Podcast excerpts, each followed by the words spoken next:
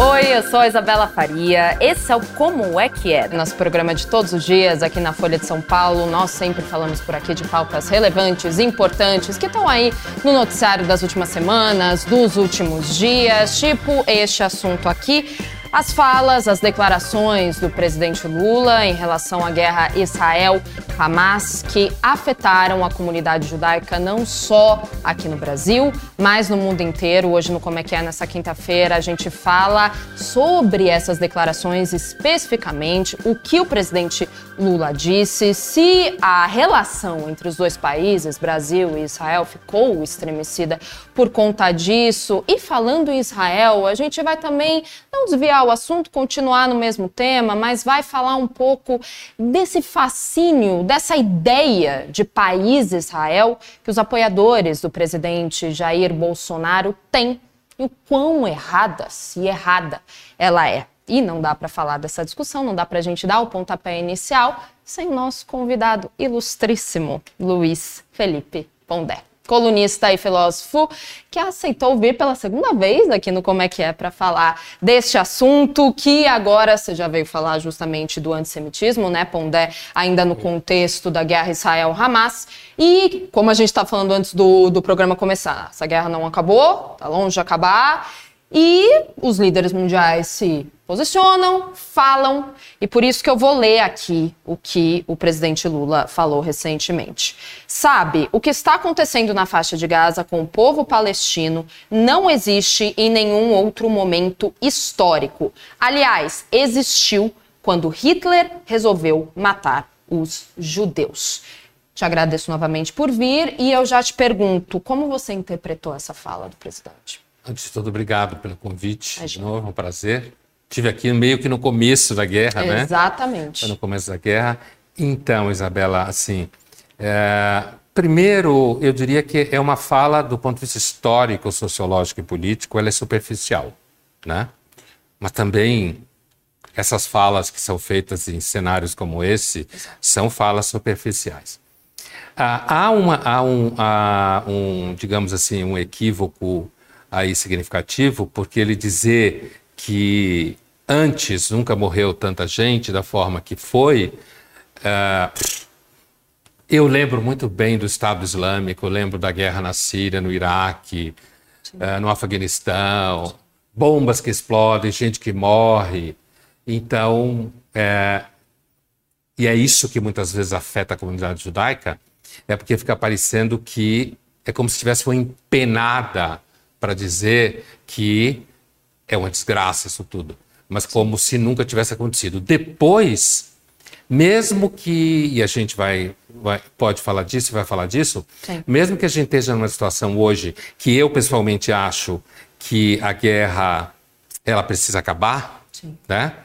É, não só pela questão do sofrimento de ambas as partes, mas no sentido de que ela está chegando um pouco, inclusive, a um cansaço da população com relação a isso, apesar que a população israelense está muito brava ainda, foi um choque muito grande. É, eu entendo que o que aconteceu na Alemanha, mesmo que as guerras sejam terríveis, foi uma indústria. Você pegava as pessoas em casa, você colocava em trens, você aproveitava dente de ouro, cabelo, certo? Você roubava o dinheiro todo. Um monte de gente ficou rica, roubando bens e patrimônio de judeus, imobiliário, ouro, diamante. Quer dizer, então a, a, a aproximação que o Lula fez é, foi uma, uma aproximação infeliz nesse sentido. E com relação à comunidade judaica, é, é, se espanta, e eu vou te dizer uma coisa, se tem um jornal em Israel chamado Haaretz, uhum. né? que é um jornal que eu diria que no espectro político, ele é um jornal de centro-esquerda, tá. bastante sólido, há muito tempo em Israel, uh, que ele fez uma matéria, aliás, ele fez duas matérias sobre o Lula, depois do que aconteceu, e uma das matérias que ele fez, ele mostra que a trajetória do Lula até então, inclusive antes de ser presidente, foi muito próxima de Israel. Sim. visitou Israel várias vezes, teve kibbutz, teve boas relações com o Estado de Israel. E, portanto, o Haaretz levantava a hipótese de que o Lula estava servindo a base do PT e da sua militância mais radical, e que ele, com isso, estava querendo mostrar uma certa musculatura para, quem sabe, de novo tentar virar um líder do chamado Sul global, como se fala hoje. Né? Então, não há dúvida que ele ofendeu a comunidade judaica. E aí, Isabela, é um problema porque, assim, você é presidente de um país e você tem uma população uh, de judeus significativa aqui, Sim. e continuamente esse tipo de, de manifestação poderia, inclusive, levar a manifestações um tanto desagradáveis por parte de alguns setores da população em relação aos judeus. Aconteceram algumas coisas, mas ainda em número não é significativo, ainda bem. Perfeito. Você conversou com outras pessoas da comunidade judaica, Sim. ouviu outros depoimentos em relação a essa declaração do, do presidente Sim, Lula, várias. tanto contra quanto a favor? Eu vi algumas pessoas que seguem a religião que disseram, bom, não é algo, digamos assim, grave, né? Mas é, você viu os dois lados? Sim, vi. Inclusive você tem algumas pessoas, teve, inclusive a Folha chegou a fazer uma matéria sobre um coletivo que tinha apoiado. A minha impressão é a seguinte: dentro da comunidade, você tem pessoas que são mais radicalmente de esquerda e que apoiam, apoiaram a fala do Lula. Eu não vou citar nomes de ninguém aqui, né? Mas apoiaram duramente antes do próprio Lula falar. Eu diria que seria ainda mais radical do que o Lula falou certo? São membros da comunidade.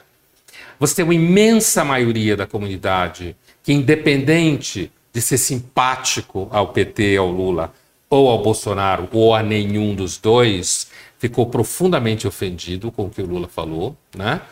E você tem uma parte também da população, da comunidade, que votou no Bolsonaro, se identifica com o Bolsonaro, inclusive teve um, uma movimentação nas redes de grupos que era tipo falando com judeus, a comunidade, você votou no Lula e agora?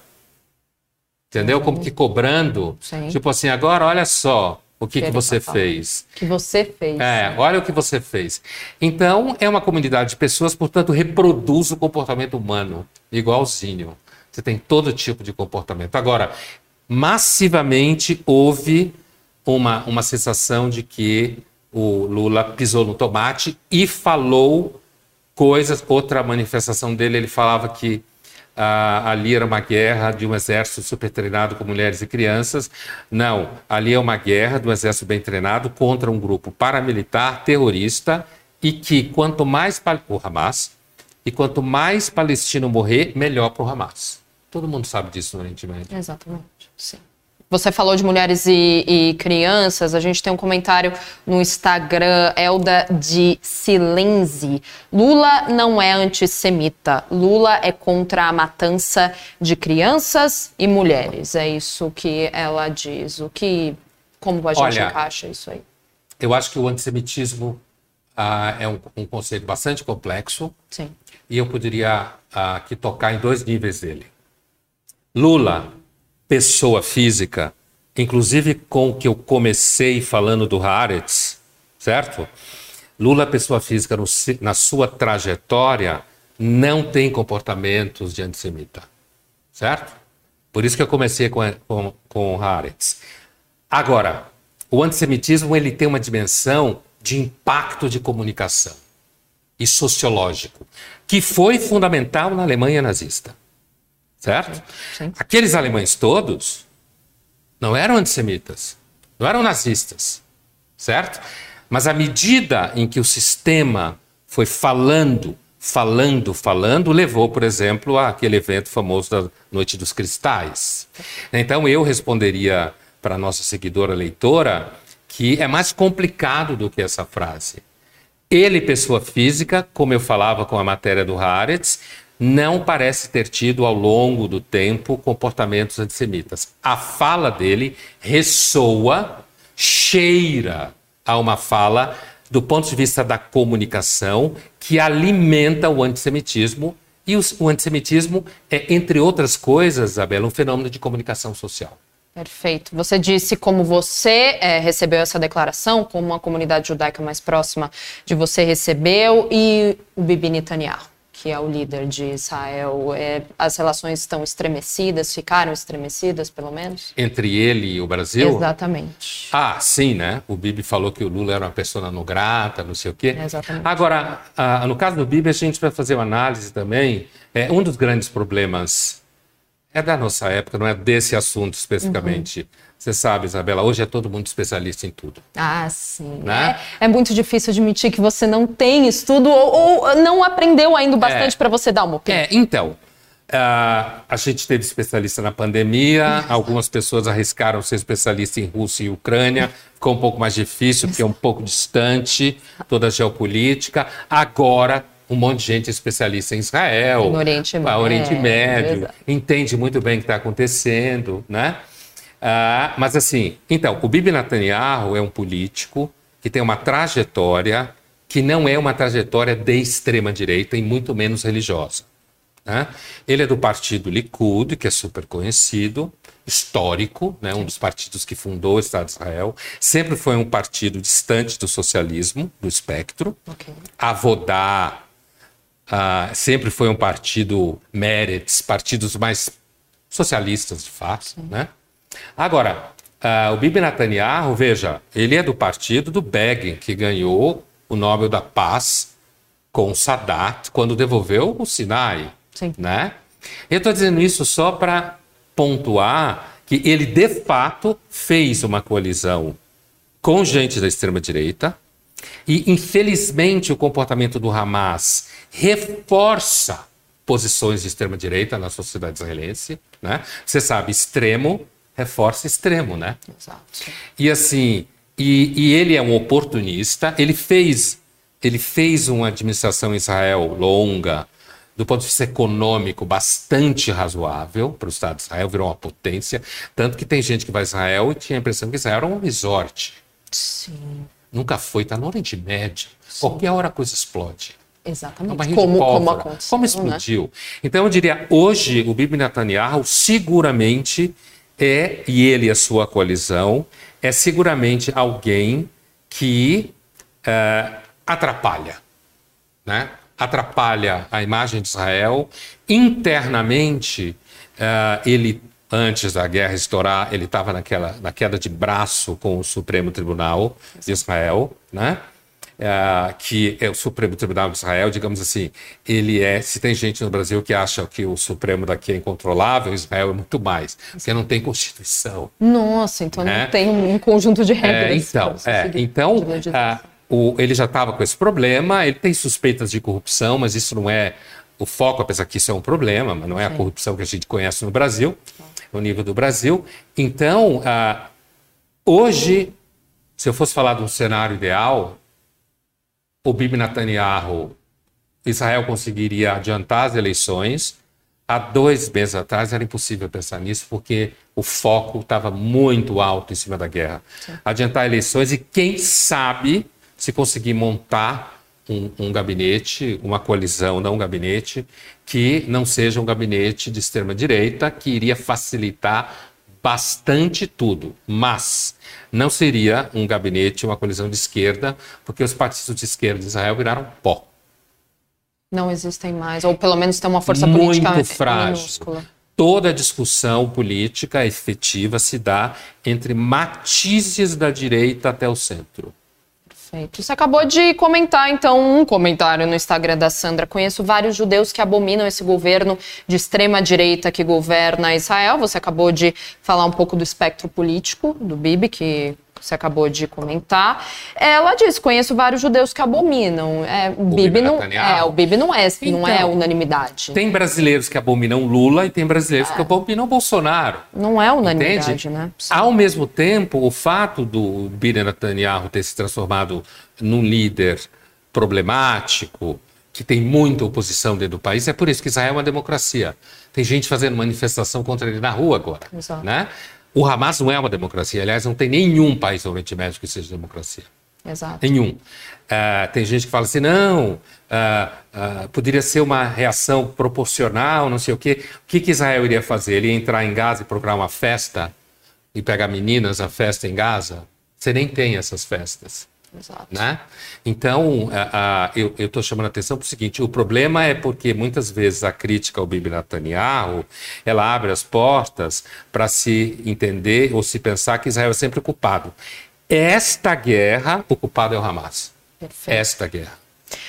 Vamos voltar para a fala do, do presidente Lula. Isso, porque nessa última terça-feira ele repercutiu um pouco essa, essa declaração que ele fez também recentemente nessa comunidade, eh, quando ele fez uma coletiva de imprensa visitando a Etiópia. Ele comentou a própria fala dele. Ele disse que não usou a palavra holocausto na fala dele. De fato, ele não, ele não usou, como a gente leu aqui, não, não foi utilizada essa fala, mas isso diminui a gravidade das declarações dele, na sua opinião?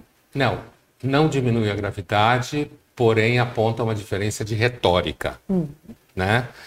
Uh, usar a palavra holocausto uh, é um, um, uma palavra que é muito carregada de um significado muito traumático para os judeus não é dizer que não, por exemplo, os armênios à mão dos turcos, não foi uma indústria.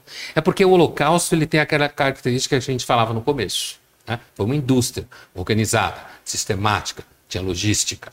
Né? Né? É uma. É. Parece uma fábrica. É, uma, é uma fábrica. Linha de né? produção mesmo. Várias fábricas. É.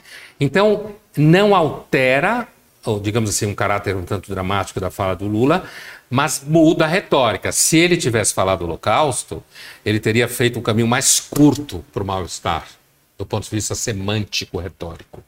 Agora, ao aproximar, você virá uh, falando, comentando um país de uma população que foi uh, uh, o retorno dos judeus àquela região, que os judeus viveram lá a antiguidade, grande parte da antiguidade, até os romanos terem expulsado e depois continuam a existir judeus lá.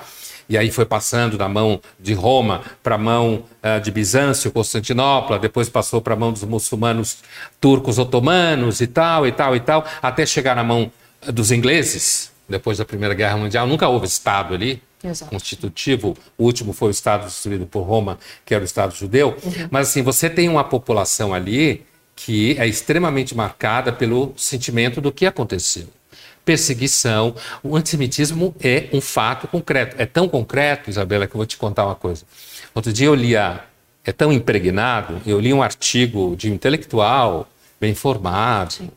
assim, com credenciais e tal, e ele estava discutindo ah, o problema lá da universidade, a, a, história da Claudine Gay, da antiga presidente do, do de Harvard e tal. E ele falava que falava do antissemitismo, falava do, dos protocolos do sábio de Sião, aquela, aquele, aquela grande fake news organizada pela, pelos czares contra os judeus, que basicamente dizia que os judeus tinham um plano mundial de controle financeiro. Né? Mas só que no, no mesmo movimento, ele faz uma referência a dizer que o lobby judaico é o mais poderoso de Washington. Esse é um argumento do sábio de Sião, só que revisitado. Revisitado. Exatamente. Então, todo mundo que acha que Israel é um país que é sustentado pelo capital não sei o quê, e que está ali para representar não sei o quê, e que é opressor e não sei o quê, está revisitando protocolos do sábio do Sião. Então, eu daria um conselho. Quem quiser entender de antissemitismo organizado e sistematizado, leia o, o, os protocolos do sábio de Sião. Perfeito. É, acha na internet. É, exato, gente. É só, é só procurar que tem. É. Exatamente, é fácil. Vamos ainda continuar na fala do, do Lula, Lula. É, Pondé, porque é, quais as posições da comunidade judaica sobre a guerra em Israel. Obviamente, a comunidade judaica não é homogênea, existem Sim. várias opiniões sobre, sobre esse assunto. Mas, por exemplo, para pegar na fala do Lula, a parte do genocídio, que ele fala o seguinte: o que está acontecendo na faixa de Gaza com o povo palestino não existe em nenhum outro momento histórico. Ele falou em outras ocasiões que o que estava acontecendo em Gaza era um genocídio. É, a comunidade judaica também condena essa parte da fala, que o que está acontecendo em Gaza é um genocídio praticado por Israel, como, o que a comunidade judaica pensa disso? Olha, como você bem disse, isso não é não é homogêneo como ah, nenhuma sim. comunidade é. Há judeus na comunidade que concordam com o Lula. Tá. É um número pequeno e eu diria que de histórico militante à esquerda junto do PT ou algum outro partido. Né? Tá. Ah, o problema, a, a, gente pode discutir isso tecnicamente, como especialistas discutem. Hoje mesmo tinha um artigo na Folha sobre isso que eu li, Sim. e que é aquela discussão técnica que o que determina o genocídio é a intenção. Né? Sim. Então, uh, se eu tenho intenção de exterminar uma população, ou alguns chamam de limpeza étnica, aí você teria um caso de genocídio. Não há em Israel uh, o grosso da população de Israel, inclusive porque Israel é uma democracia, é sempre importante repetir isso. Uh, não há nenhuma intenção de exterminar a população palestina, porque, inclusive, se existisse para Israel, era muito fácil, militarmente falando. Era muito fácil. Não existe. Existe uma situação de guerra catastrófica, uma crise humanitária, existe um, um, um problema. Você pergunta o que, que a, a, a, população pensa dessa coisa de falar de genocídio e Sim. tal. A comunidade judaica, grosso, o grosso da comunidade judaica não aceita essa expressão, porque não há intenção de Israel fazer isso. Inclusive, o comportamento do exército de Israel, já sabendo, sabedor desse tipo de problema, né? se a gente comparar, por exemplo, o exército de Israel ao exército sírio, iraquiano, aos grupos do Estado Islâmico, alguns países da África, mesmo a guerra o, o Urânia, é, Ucrânia e, e, e, Rússia, mesmo o conflito entre Azerbaijão recente e Armênia, essa coisa de você deixar entrar pela fronteira auxílios médicos, comida, isso não é uma coisa muito comum quando você está fazendo para o inimigo. Uhum. Por quê? Porque o inimigo não é a população palestina. É uma catástrofe que está acontecendo. Agora, para entender o que pensa o grosso da população israelense, hoje, inclusive, um, um, um dos representantes do Hamas disse uma frase muito interessante, Isabela, que foi a seguinte: Nós temos israelenses exatamente onde a gente quer. Onde é que eles querem os israelenses? Nessa saia justa. Sim. Nessa imagem de que estaria fazendo genocídio quando não está, que está matando os civis quando não está. Por quê? Se Israel para agora a guerra, Sim. certo? e os reféns não são devolvidos, o que seria uma comoção dentro do país é outra história. Sim. É, que já está é? havendo uma comoção bem grande. Já está havendo. Tanto daqueles que não querem o Bibi no poder, quanto daqueles que acham que o governo do Bibi não está priorizando a libertação dos reféns. Né? Mas assim, ah, se hoje Israel simplesmente parasse Lula usou uma expressão em uma das, uma das uh, falas dele, se parar o tiroteio, né? Sim. Não um tiroteio, uma guerra, uma guerra, de vida ou morte, né? Bom, uh, se Israel parasse hoje, qual é o recado que é dado para o Hamas? O recado é o seguinte: olha, quando a gente quiser, a gente entra em Israel de novo, sequestra um monte de gente, violenta um monte de mulher, Aliás, o comportamento de muitos grupos feministas foi uma vergonha em relação a isso, não deram a atenção que devia, certo? Você vê o, que a, a questão como arma é, de guerra. O New York Times, inclusive, fez uma matéria sobre isso, né? Do, do de como o, os movimentos feministas ficaram aquém é. do Nossa uso. colunista Marilisa escreveu sobre. Muito, foi, foi, também. ela escreveu. Interessante. Ela escreveu excelentes colunas sobre esse processo todo. E, inclusive, sobre esse assunto especificamente. Mas o que, que aconteceria? Então, Hamas pensaria assim, bom, quando a gente quiser, a gente invade de novo, sequestra um monte de gente, violenta um monte de mulher, mata um monte de gente, traz para cá umas 250 pessoas de novo.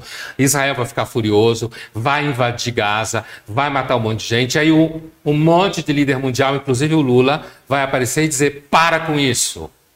Certo?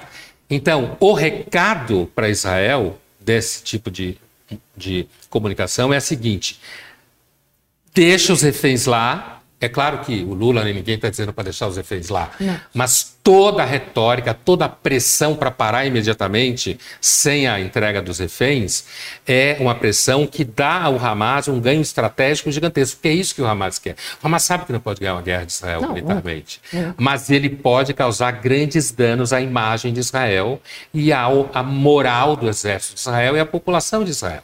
E é sempre importante lembrar, Isabela, que o Hamas não quer negociar com Israel. O Hamas quer destruir Israel. Não quer dois estados. Nem ele, nem o Hezbollah.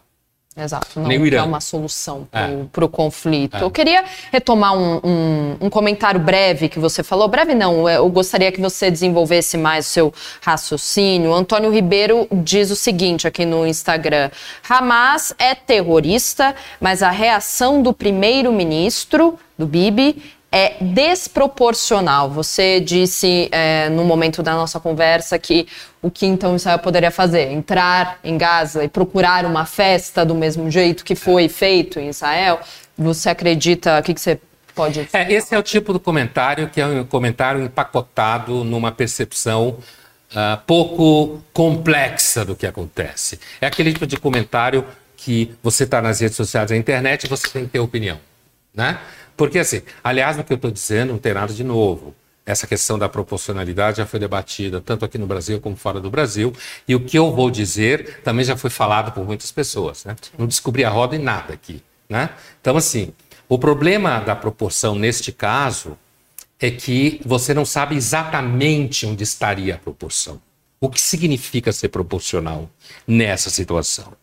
Porque se eu, se eu for falar de proporção no sentido de simetria, que, que o Hamas fez? Ele invadiu casas, kibbutzim, casas, matou pessoas, tocou fogo, violentou um monte de mulher, sequestrou um monte de gente, é, reféns morreram, idosos, claramente pessoas frágeis. Por que você vai sequestrar um idoso?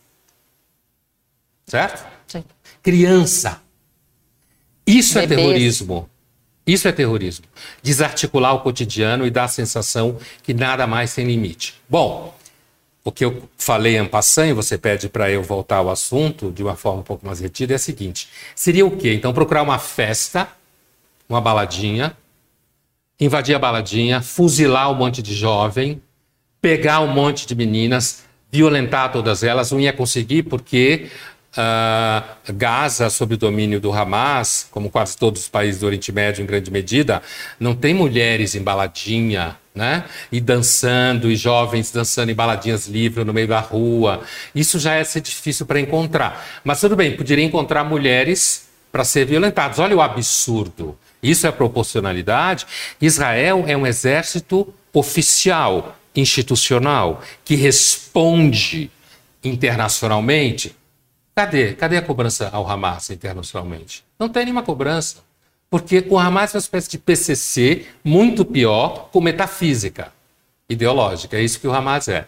Ah, você teria, então, Israel teria que entrar, pegar idosos, arrastar, trancar no lugar, deixar ele morrendo de medo, deixar ele passar fome, teria que pegar bebês, teria. É isso que é proporcional? Israel não está querendo massacrar é o problema da intenção. Ele, o objetivo de Israel não é empatar o jogo do mesmo nível do Hamas. O objetivo de Israel é destruir o Hamas.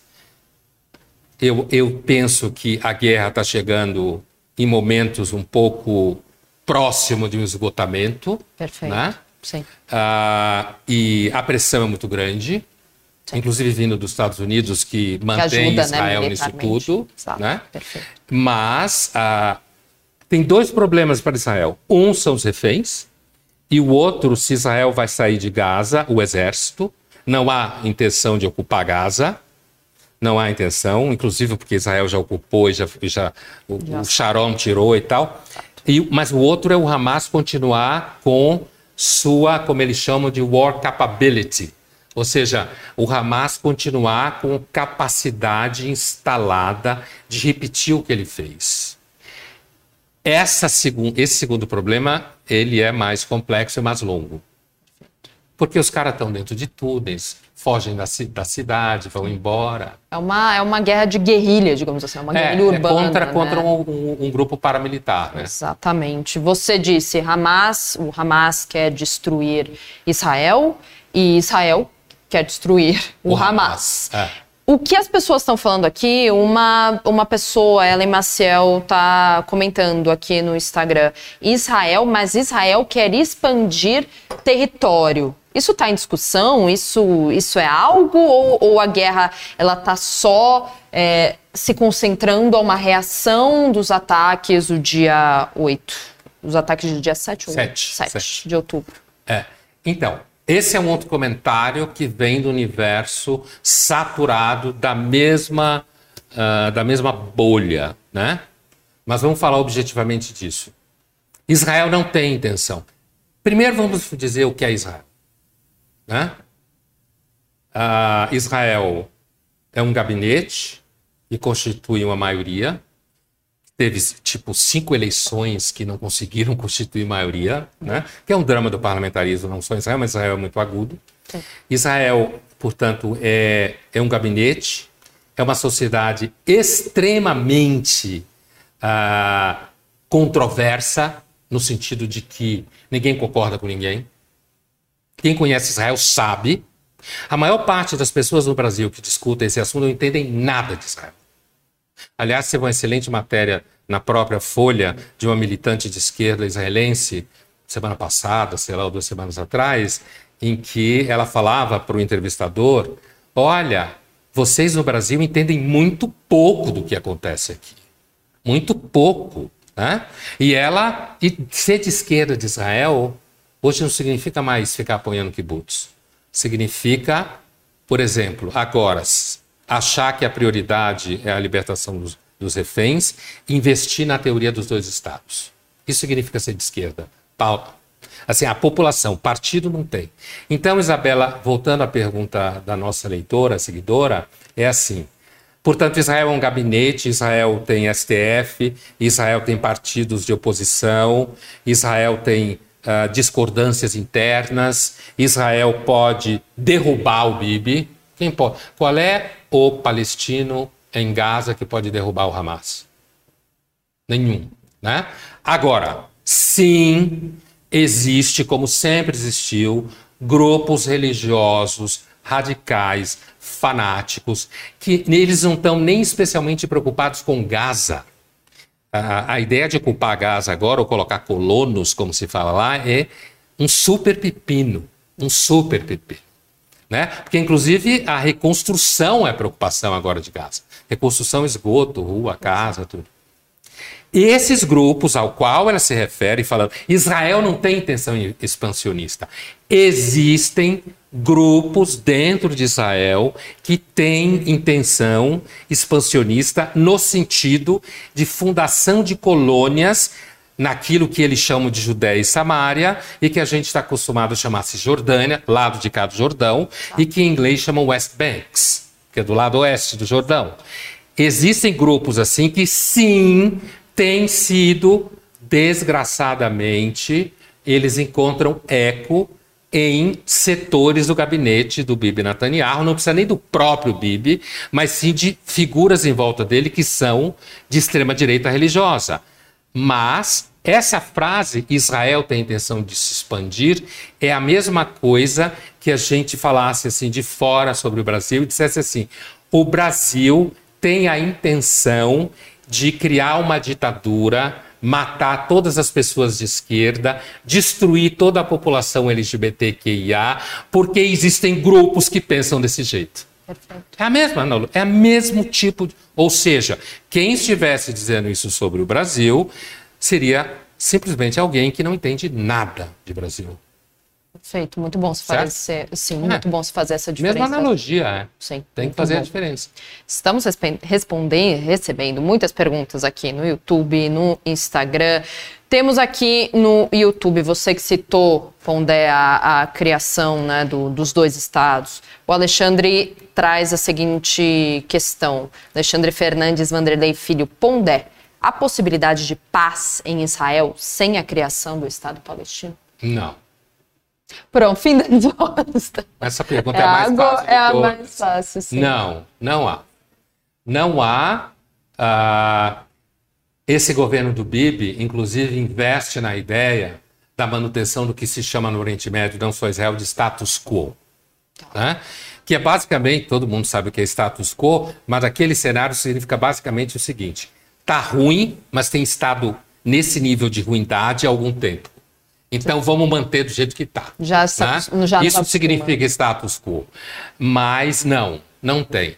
E agora já começa a aparecer manifestação em Israel em que você encontra pessoas, tanto judeus quanto árabes, que pedem a, a, o retorno dos reféns.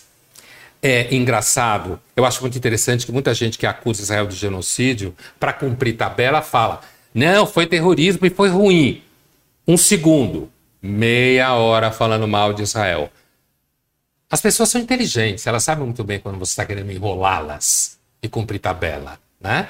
Mas já começa a aparecer de novo a, a manifestações em que você encontra judeus que são a favor dos dois estados, palestinos que pedem dois estados, certo? Porque existem os árabes israelenses, como se fala, que em Israel se chama árabe de 48, por causa do ano de 48 da fundação do Estado, que naquele momento ficaram junto com os judeus. Né? Então eles têm passaporte, eles têm partido político, eles trabalham, todo mundo sabe disso em Israel. Né? E os palestinos, que não são esses árabes de 48, né? que é a população que o que aconteceu, ao contrário do que algumas pessoas tem falado é que quando houve a partilha, a famosa partilha desengonçada do Império Britânico, certo? Ah, o que aconteceu é que os judeus então tomaram a sua parte e os países árabes não aceitaram a partilha. Eles não aceitaram. Os países árabes constituídos naquela época, que alguns deles, inclusive, foram constituídos naquela época, Sim. como a Transjordânia, que virou Jordânia. Né? Então, assim, ah, portanto, é, é não é possível haver paz minimamente, uh, com um mínimo fôlego, se os palestinos não conseguirem organizar seu país. Para isso, os palestinos precisam se afastar uh, de práticas de grupos terroristas. A autoridade palestina, que é o antigo Yasser Arafat, tal, né? que evoluiu como líder político, saiu do terrorismo e tal, a, a, a autoridade palestina é, nesse momento, a única esperança do ponto de vista dos palestinos. Do ponto de vista de Israel, a esperança é que o governo, a coalizão do Bibi, caia, porque, infelizmente, a coalizão do Bibi não tem uh, levado muito em conta a autoridade palestina certo? Não tem levado em conta no sentido que não tem reconhecido as demandas da autoridade palestina. E entre os palestinos, que é uma população bastante desorganizada do ponto de vista político, como é a imensa maioria da população dos países árabes, certo?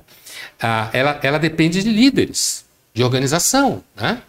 E ah, o Hamas não é o representante dos palestinos, nunca será. Enquanto ele for representante dos palestinos, não haverá paz. Assim como, se a extrema-direita religiosa em Israel se tornasse hegemônica, também não haveria paz. Perfeito. A gente está tra trazendo muito Bibi nessa conversa e o pessoal está pescando alguns ganchos que você falou. Temos um comentário no Instagram do Davi Arruda. Netanyahu precisa manter a guerra porque é ela que mantém ele no poder, porque ele está sendo investigado por corrupção. Você citou isso, que ele isso é que, há alguma, que há uma investigação, mas ele, você acredita que sim, ele precisa manter essa guerra para ter uma base, um apoio, digamos é assim, é verdade, contra o Hamas. É verdade, é verdade. Quer dizer, todo mundo sabe disso em Israel, né? É, é, eu vou fazer uma analogia grosseira, mas é mais próxima da gente aqui. É bem grosseira porque os cenários são muito distintos. Mas quem lembra da Guerra das Malvinas, quando o governo militar argentino resolve invadir as Malvinas, ou mesmo o Maduro, numas de querer tomar a região rica da Guiana Inglesa, Sim. é para solucionar problemas internos. Totalmente. Né? Então, isso que ele fala, Davi é o nome dele? Isso, exatamente. Né? David ou Davi, não é, sei. Isso que ele fala é verdade. Quer dizer, uh, existe mesmo, o, o Bibi Netanyahu, ele estava... O problema não é só, o problema não é só a corrupção. Israel, por exemplo, Olmer, que foi primeiro-ministro de Israel durante três anos, uh, pelo Likud, depois passou para o Kadima, porque o Sharon veio a falecer, ele era primeiro-ministro, ele assumiu, ele ficou 16 ou 17 meses preso por corrupção, agora já está livre. Né? Em Israel, primeiro-ministro, seja lá o que for, vai preso. E se você comparar o nível de corrupção, é comparar comprar uma caixa de charuto com dinheiro público com você comprar impérios, indústrias, terras com dinheiro público. Tá? É claro que corrupção é corrupção. Enquanto qualidade é a mesma coisa. Mas eu estou dizendo isso pelo seguinte: o Bibi sabe que ele pode se ferrar. Juridicamente, eu quero dizer, ele sabe. Ele sabe que a situação dele é bastante estreita. Por isso ele fez essa coalizão. Porque na história do Likud, o Likud nunca. O Likud fez coalizão com um partido chamado Shas, hum. que é um partido religioso, como, como se fala, sefaradi, que representa principalmente judeus que vêm do norte da África, de países árabes, tá. mas que é um partido que a gente falaria aqui no Brasil, assim, é um partido fisiológico. Tá bom. Ele é religioso, então ele quer que deixe ele mandar nas escolas religiosas, entendeu? Que ele decida regras com relação ao Shabat, não sei o quê, mas não quer encher o saco de ninguém, não quer invadir lugar nenhum. Esse, esse, esse sempre foi um aliado constante e aquele é um tipo centrão certo? É o clássico. É um partido que é religioso, mas ele é central. Uhum. Ele faz acordo com A, acordo com menos A, contanto que você não mexa no seu cercadinho. Entendeu? Hoje, esse, esse grupo que está com o Bibi é diferente. É um grupo ideológico, focado, expansionista, que de fato é um problema dentro de Israel. A diferença, Isabela, é que isso em Israel, muita gente sabe, há uma divisão interna, o Bibi está na mira, por isso que ele está com medo, andou batendo em manifestante é que está pedindo a, a, eleições imediatamente, enquanto que a, é importante lembrar que há uma institucionalidade em Israel operante. Nos países árabes, a institucionalidade, principalmente entre palestinos, não dá para comparar com outros países árabes, mas entre os palestinos não há institucionalidade. A, a, a, a autoridade palestina tenta estabelecer alguma. Né? E eu espero que o próximo governo, que venha depois do Bibi, consiga reatar melhores relações com a autoridade palestina, Sim. Porque não tem com quem falar. Eles são os únicos. Vai falar com o Hamas? É, eles são Já os vimos o que deu. É, né? os, são os únicos com quem você pode falar. E se não falar, não tem paz. Eu vou fazer outra analogia ah. conosco aqui, apesar de que é muito diferente. É assim, o Brasil vive uma polarização hoje que está calcificada, certo? Enquanto a gente não superar essa, essa polarização uh, calcificada e que interessa aos dois polos, a gente não consegue construir nenhum caminho que seja mais de meio, mais dialógico e que consiga apaziguar o país, porque a gente está numa situação, não é igual a Israel, de forma nenhuma, mas está numa situação difícil aqui também política. Já que você trouxe a discussão aqui para o nosso país de novo, a gente deu um full circle é, aqui. É é, o Ramon Raquel tem a mesma pergunta que eu vou te fazer agora. É, qual a lógica da direita cristã brasileira apoiar e inflamar causas relacionadas a Israel?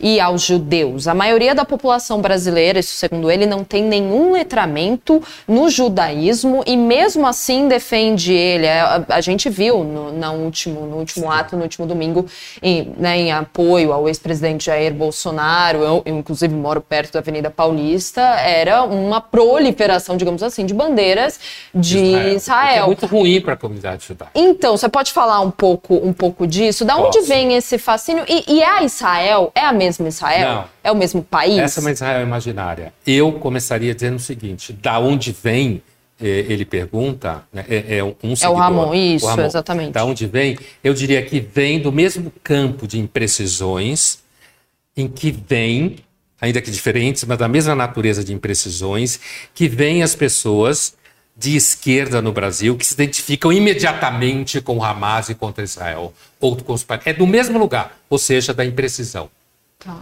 da informação furada e da paixão ideológica. A esquerda tem uma pa paixão ideológica desde Stalin, que é bastante antissemita.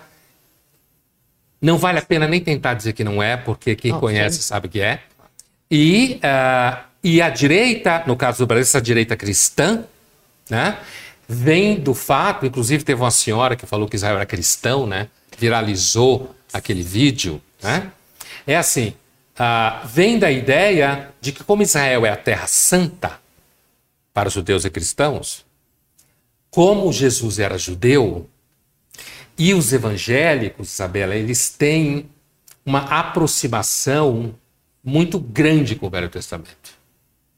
Porque eles têm uma, uma espécie de espiritualidade, que é uma espiritualidade associada à ideia de um Deus mágico. Como é um pouco o Deus do Velho Testamento, faz milagre, no sentido de abre mar, toca fogo em cidade, para o sol, sabe? Causa dilúvio. É, causa dilúvio, exatamente. Quer dizer, pragas no Egito. Né? Então, os evangélicos, em geral, de novo, não são todos, mas uma grande maioria, tem essa aproximação muito grande com o Velho Testamento, porque sem o Velho Testamento o cristianismo não fica em pé, né? Porque o Messias é previsto no Velho Testamento. Por isso que no início do cristianismo, os cristãos correram atrás do Velho Testamento para mostrar que havia a possibilidade de interpretar as passagens que falavam do Messias, sustentando Jesus como Messias. Né? Então, o cristianismo trouxe o judaísmo junto com ele. É uma relação de amor e ódio histórica. Nos últimos tempos melhorou muito, né? O Sim. cristianismo em geral. Então, assim, esses evangélicos cristãos, ele, eles associam Israel à terra do Apocalipse, do Armageddon, que é a batalha final, começaria na cidade de Megiddo, que em grego é Armageddon, que seria a grande guerra contra o Satanás, não sei o quê. Então, o que eles fazem é assimilar a Israel moderna, a Israel antiga que eles têm na cabeça, que estaria preparando a vida do Messias. A Israel moderna não é a Israel antiga. Por exemplo, a Israel moderna, eu vou trabalhar com clichês porque ajuda a, muitas vezes a comunicação, é uma Israel que é bastante secularizada. Uhum. Que os seculares são bastante militantes. Que, por exemplo, Tel Aviv, vou usar de um clichê aqui, é há muito tempo uh, um paraíso gay. De fato. Sim. Todo mundo que conhece sabe. Sim. Um paraíso gay. Né? Uhum. E muito antes de outros lugares se transformar, não São Francisco, que já foi antes, mas de, de, de dessa, uh, digamos, dessa liberdade de circulação e cidadania da população LGBTQIA, dos gays em questão, no caso de homens, que foi o que primeiro apareceu em Tel Aviv, é, é uma cidade livre, Tel Aviv. Não só Tel Aviv, eu estou dando o exemplo de Tel Aviv porque é que é mais conhecida. Então, uh, na realidade, esses evangélicos que se abraçam na bandeira de Israel, eles estão se abraçando, eles estão abraçando uma Israel que está mais perto da extrema direita religiosa. E aí vem a grande, a grande ironia, que jamais aceitaria Cristo. Aí vem a grande ironia. Jamais aceitaria Cristo. Porque Uh, ainda que respeite a figura de Cristo, hoje as relações são muito melhores, não entende Cristo como Messias. Sim. Tem alguns judeus que entendem e são convertidos, né? Jews for Jesus, como falam os americanos. Não sabia né? dessa expressão. É, Jews for Jesus. No Brasil também tem. Não sabia. Né? É, mas que se usa a expressão em inglês, que vem Sim. dos Estados Unidos, mas tem. Muito entre batistas, por exemplo, igrejas batistas, né? Então, assim, portanto, é uma grande ironia eles abraçarem a bandeira de Israel, eles viverem em, em, com relação a Israel imaginária. É, é, claro que quando eles vão a Israel, eles vão como turista. Sim. Muitos vão. Sim. Então, o que é que eles visitam? Israel tem um equipamento turístico, agora está parado, é óbvio. Tem um equipamento turístico para cristãos evangélicos e católicos, os evangélicos um número muito maior, afiadíssimo, extremamente profissional. Os guias turísticos de Israel são pessoas extremamente bem informadas, faz curso, né? Longo. Então o que acontece? Eles vão no Jardim das Oliveiras, Getsemane, eles vão eles visitam também o Muro das Lamentações, porque o Muro das Lamentações teria sido o lugar onde o Templo de Salomão existiu Exatamente, antes. sim. Né? Eles visitam a Galileia, que é o cenário principal de Jesus Cristo, onde ele viveu a maior parte do tempo. Só no final tem Belém, onde ele nasceu, mas a Sim. vida pública dele foi na Galileia. Sim. Então eles visitam Farnaum, onde morava Pedro, as margens do Mar da Galileia, onde supostamente Jesus andou nas águas. Ah, eles visitam o, o lugar que foi dito, supostamente, não há nenhuma segurança, onde teria acontecido ah, o Sermão da Montanha, que é um lugar belíssimo. Mesmo se você não acreditar, vale a pena a visita. Belíssimo. Tem uma, tem uma vista para o Mar da Galileia maravilhoso. Tem aquelas casas católicas. Os católicos são muito bons de construir casas, né? São maravilhosas, Igrejas também. silenciosas, igrejas bonitas. né? Bonitas, cheias. Eles, eles visitam o Santo Sepulcro. Os católicos, os evangélicos, muitos deles não vão ao Santo Sepulcro, vão a um outro lugar onde é o, o- supostamente o Gólgota, onde Jesus teria morrido. Mas de Certo. qualquer jeito, o que eu quero dizer é o seguinte, Isabela: é, eles, eles visitam essa Israel, que é a Israel de Jesus Cristo. Entendeu? E ele. A, a Via Crucis, que não é a Via Crucis da época, mas É, está que valendo, tá porque não é lá. Jerusalém da época não é o chão, está muito mais para baixo. Eles visitam, eles se emocionam. Eh, eles visitam supostamente o lugar onde teria acontecido a última ceia. Eu já vi em lugares assim, evangélicos brasileiros terem verdadeiros surtos místicos. Começar a chorar, começar a orar. Então é uma energia religiosa muito grande que aparece na Paulista associada ao Bolsonaro, que manipula isso muito bem, junto com a esposa dele, que é evangélica. Né? Então eles têm essa cabeça, mas na realidade não ajuda. Não ajuda. Não ajuda, digamos, a causa de trazer luz para essa discussão dentro do país. Exatamente. Não Não, provoca uma reflexão, Não, digamos assim. não. Provoca polarização em que Israel vira um refém. Exato. O Estado de Israel moderno, quero dizer. Exato. Pra gente terminar, temos uma pergunta no Instagram um pouco difícil, digamos assim. Qual o futuro após a guerra? Isso é uma coisa que, inclusive, nosso repórter especial Igor Gilov, lá quando no começo da guerra, estava te falando, né? Vinha toda semana falar sobre o conflito e toda semana havia essa pergunta, porque, como você falou, são pessoas morrendo, são. é, ambos os lados estão, os palestinos, como os israelenses, não estão mais aguentando, há um esgotamento da guerra, como você disse, potências mundiais também não estão querendo saber muito mais desse conflito. Então, qual é o futuro após a guerra? É o esgotamento mesmo? É interessante como esses assuntos relacionados a Israel mobilizam o mundo, né? Totalmente, sim.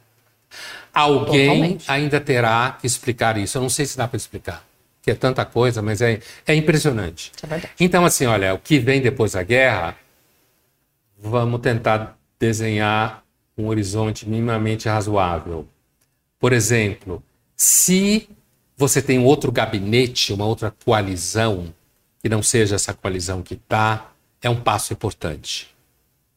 Se Israel conseguir, em grande medida, pelo me... não totalmente, porque você nunca consegue acabar com um grupo terrorista totalmente. Exatamente, Nunca é o que o pessoal está falando É, aqui, que o nunca. Hamas é capaz de sair muito mais forte, que nunca vai acabar. É, ele vai imediatamente mais forte, ele não sai. Tá. Porque a- a- as capacidades militares dele foram muito destruídas. Mas isso não significa nada com que ele acabe como ideia.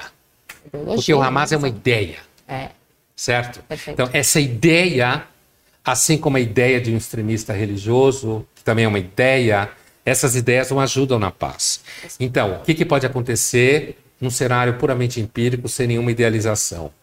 Se cai a coalizão do Bibi, você abre um pouco o sol, que agora o, o, o céu está nublado. Se abre um pouco o sol. Se o Hamas tiver de fato, como afirma o exército de Israel, tiver de fato ah, sofrido danos bastante fortes. O Egito não quer receber muita gente de, de Gaza, porque Sim, o Egito não quer que entre terrorista. Sim. Ninguém quer. Sim, né? Então, assim, se o Hamas tiver sofrido de fato, então você pode. O Hamas tentou fazer uma negociação com a autoridade palestina, mas eles se detestam, né? Porque, inclusive, o Hamas expulsou a autoridade palestina de, Exato, Gaza. de Gaza. Mas se a autoridade palestina conseguir montar iniciar um processo de reorganização de Gaza e se tiver, por exemplo, Israel dificilmente vai deixar de monitorar Gaza militarmente agora. Dificilmente. Inclusive está construindo capabilities, capacidades militares, estradas, para dificultar a circulação do Hamas dentro da faixa de Gaza. Mas ah, o futuro imediato pode ser uh, um fortalecimento da autoridade nacional palestina, que depende de uma mudança do governo em Israel em grande medida, de uma mudança da coalizão, eu quero dizer, que Sim. tem o Bibi e seus amiguinhos, né? Uh, depende, por exemplo, de se olha como as coisas são, de se conseguir separar quem são missionários da ONU que trabalham em Gaza e quem são esses missionários da ONU que radicalizaram e viraram Hamas. Então você tem um trabalho de formiguinha e de agulha no palheiro, né? Mas eu diria que assim, no longo horizonte ideal seria os dois estados. Isso não vai acontecer tão cedo. Não vai acontecer tão cedo. Você teria que em, no, dentro de Israel apaziguar forças de extrema direita, entre os palestinos de Gaza, você teria que ter um enfraquecimento radical do Hamas e mais uma posição dos palestinos, eu digo, eu digo palestino, a população civil, de não acreditar mais no Hamas. Porque veja, o Hamas, eles receberam muito dinheiro, os palestinos vivem muito pobres. E não é por causa do boicote de Israel. Isso não é verdade. É a mesma coisa que dizer que o boicote americano que levou Cuba à miséria. Né? É, eles têm muito dinheiro, só que eles usam tudo para construir túnel, cerca de 700 quilômetros, é, quilômetros de túnel dentro da faixa de Gaza, eles para comprar arma, fazer foguete. Então, eu diria. Para viver no Catar? É, exatamente. Onde estão os é, líderes. É, é que estão vivendo muito bem lá, né? Exato. Uma vida super segura. Então, eu acho que uma paz assim minimamente razoável e imediato. A paz que pode acontecer imediatamente é recuperação dos reféns, suspensão dos ataques a Gaza, construção de uma infraestrutura em que Israel perceba que fica mais difícil para o Hamas operar, inclusive em túneis, e, uh, e por outro lado, Israel conseguir levar um, uma colisão ao governo que não seja essa coalizão. Eu diria essas três coisas. Eu estou falando de uma paz frágil, possível, não idealizada. Que é como as coisas normalmente são na vida. Exatamente, romantizar essas coisas no fim ah. você acaba só se decepcionando. Exatamente. Temos que ser, por incrível que pareça, é, é difícil dizer isso no sentido de uma guerra, um conflito, mortes, mas precisamos ser pragmáticos. É. O mais. É, melhor possível que a, é gente. Que a gente puder. É. Por isso que eu te agradeço, Luiz Felipe eu agradeço. Pondé, colunista da Folha e filósofo e professor também. E professor também. É, porque toda mesmo. vez que você vem aqui no Como é que é, é uma aula. Muito obrigada, Muito obrigado viu, Pondé? Convite, Volte sempre, por Foi um favor. prazer. Só convidar. Até mais. Tchau, Até tchau. Mais. Tchau, tchau. E muito obrigada a você também que assistiu Como é que é de hoje. Amanhã estaremos aqui. Tchau.